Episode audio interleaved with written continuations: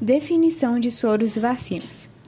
Os soros e vacinas são agentes usados como imunizadores em diferentes situações com o mesmo objetivo de proteger o organismo de substâncias não aceitas por ele, fabricados a partir de organismos vivos, são assim imunobiológicos.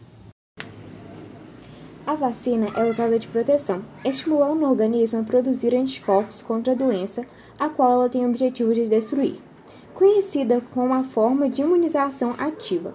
Assim, elas são produzidas a partir de antígenos inativados ou atenuados, que ao serem introduzidos no corpo vão estimular a produção de anticorpos e células de memória pelo nosso sistema imunológico. Dessa forma, quando o nosso corpo tiver contato novamente com esse antígeno, o organismo já poderá eliminá-lo rapidamente, antes de surgirem os sintomas da doença.